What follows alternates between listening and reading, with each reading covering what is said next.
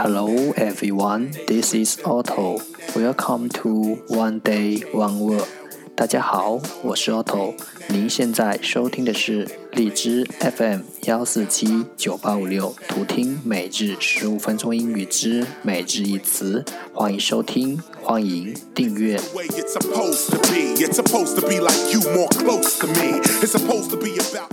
微信公众号 Otto Everyday O T T O E V E R Y D A Y，请添加，让学习英语融入生活，在途中遇见未知的自己。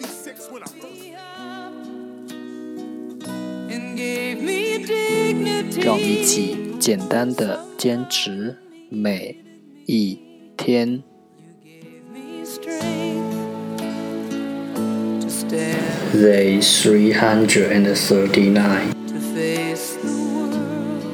Today's word is 今天的单词是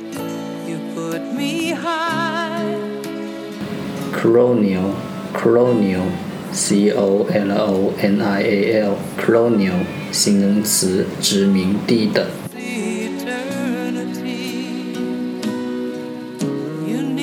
Let's take a look at its example. 让我们看看它的例子。In colonial times, Europeans invaded many other countries. 殖民地时代，欧洲人入侵了许多国家。Let's take a look at its English explanation. 让我们看看它的英文解释。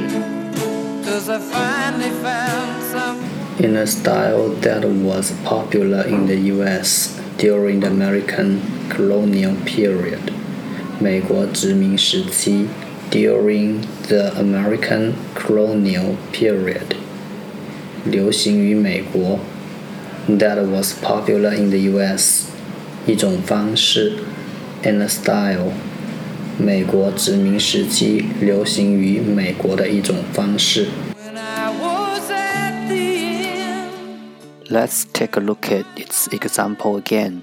让我们再看看它的例子。In colonial times, Europeans invaded many other countries.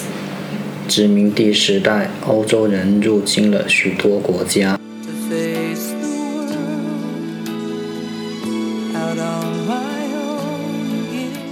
Colonial colonial 形容词，殖民地的。